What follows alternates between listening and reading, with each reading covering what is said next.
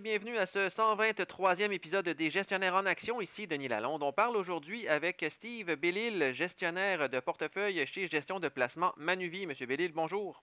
Bonjour. Vous voulez aujourd'hui nous brosser un portrait des rendements boursiers dans certains secteurs de l'économie depuis le début de la chute de la pandémie, donc depuis le 20 février 2020. On voit là en regardant entre autres le commerce de détail que les gagnants depuis le début de la pandémie ne sont pas ceux qu'on pense. Entre autres, on regarde du côté du commerce électronique et si on compare ça avec des commerçants qui sont plus euh, des commerces physiques, on voit là que euh, c'est le contraire de ce qu'on attendait qui s'est finalement passé.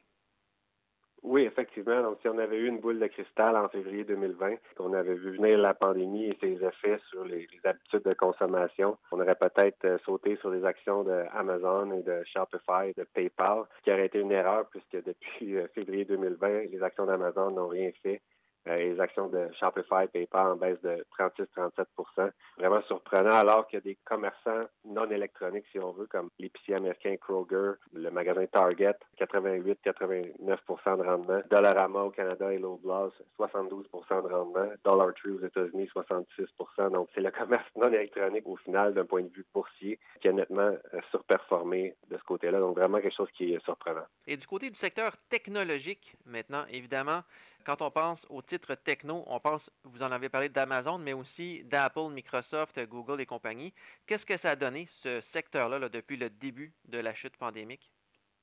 Ben, encore une fois, très surprenant de voir que des titres euh, comme Zoom Vidéo euh, et Netflix, qui ont été rapidement identifiés comme des bénéficiaires de la pandémie, mais en fait ont eu des rendements très négatifs. Donc, Netflix a baissé de 55% depuis euh, le 20 février 2020 et Zoom en baisse de 12 euh, alors qu'en fait, les grands gagnants de la digitalisation de l'économie qui a été accélérée par la pandémie sont été davantage des compagnies comme euh, Microsoft et Alphabet qui sont en hausse de presque 50% depuis le début de la pandémie et par le fait même aussi des compagnies de semi-conducteurs de puces électroniques comme Nvidia, Advanced Micro Device et toute l'industrie des semi-conducteurs euh, qui ont eu des rendements qui ont parfois dépassé les 100% étant donné la nécessité d'investir grandement en serveurs, en centres de données, etc.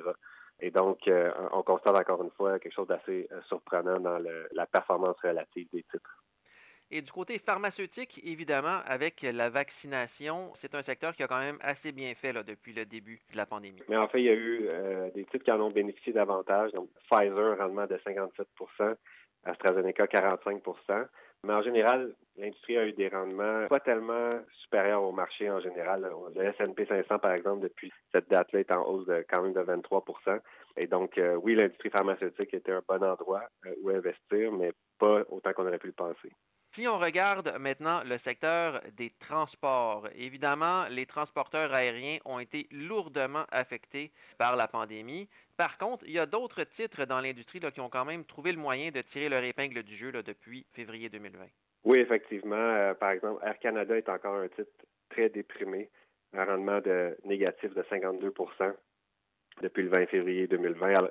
CAE aussi, qui est dans l'industrie aéronautique, euh, moins 29 alors que le grand gagnant au Canada dans ce secteur a été Transport, PSI international, qui euh, est en hausse de 131% grâce à l'augmentation des volumes, euh, disons, reliés au commerce électronique, mais aussi sa transaction avec UPS qui a créé énormément de valeur pour les actionnaires. Surtout aux États-Unis. Oui. Et si on regarde maintenant du côté des ressources naturelles, vous voulez faire ressortir le fait, évidemment, au départ, le pétrole a connu des jours très, très sombres, mais avec le conflit en Ukraine, on voit que les titres pétroliers sont euh, de retour en grâce là, sur les marchés boursiers. Par contre, ce n'est pas le cas de toutes les ressources naturelles. D'ailleurs, si on avait une boule de cristal, puis on, savait que les gens auraient beaucoup moins euh, conduit, encore une fois, la circulation automobile euh, est moindre qu'avant la pandémie. Il y a moins de transport aérien. Donc, la demande de pétrole euh, a souffert quand même. Mais les titres pétroliers canadiens comme Canadian Natural, Tourmaline, etc. ont eu des performances vraiment exceptionnelles depuis le 20 février 2020. Aussi, le producteur de fertilisants Nutrien, un rendement de 137% euh, les producteurs de métaux comme Tech, First Quantum, des rendements vraiment astronomiques qui dépassent les 150% depuis le début de la pandémie. Donc, vraiment des bons endroits à être. Mais par contre, quelque chose de très surprenant, le secteur orifère canadien n'a pas très bien fait. Malgré une pandémie malgré le, risque géopolitique qu'on traverse présentement et malgré justement les pressions inflationnistes, tous des facteurs qui auraient peut-être normalement dû stimuler l'attrait du secteur. On constate que le secteur aurifère n'a pas vraiment bien performé. Euh, donc, une autre grande surprise euh, si on regarde ça comme ça. Et vous voulez terminer en parlant des grandes banques canadiennes qui se sont quand même bien tirées d'affaires depuis le début de la pandémie? Les banques de partout dans le monde n'ont pas nécessairement bien fait, mais le secteur canadien a vraiment bénéficié du fait que l'aide de la PCU, l'aide gouvernementale, a vraiment permis d'éviter le pire en termes de pertes sur prêt. Et donc, les titres bancaires canadiens ont un rendement d'environ 30% euh, en moyenne, ce qui est quand même supérieur au TSX, qui lui a monté de 18 Donc, ça a été quand même un secteur euh, attrayant. On sait que c'est la plus grosse industrie au Canada. Et de ce point de vue-là, ça a quand même bien soutenu le marché euh, depuis cette période-là. Merci beaucoup, M. Bellil. Ça me fait plaisir.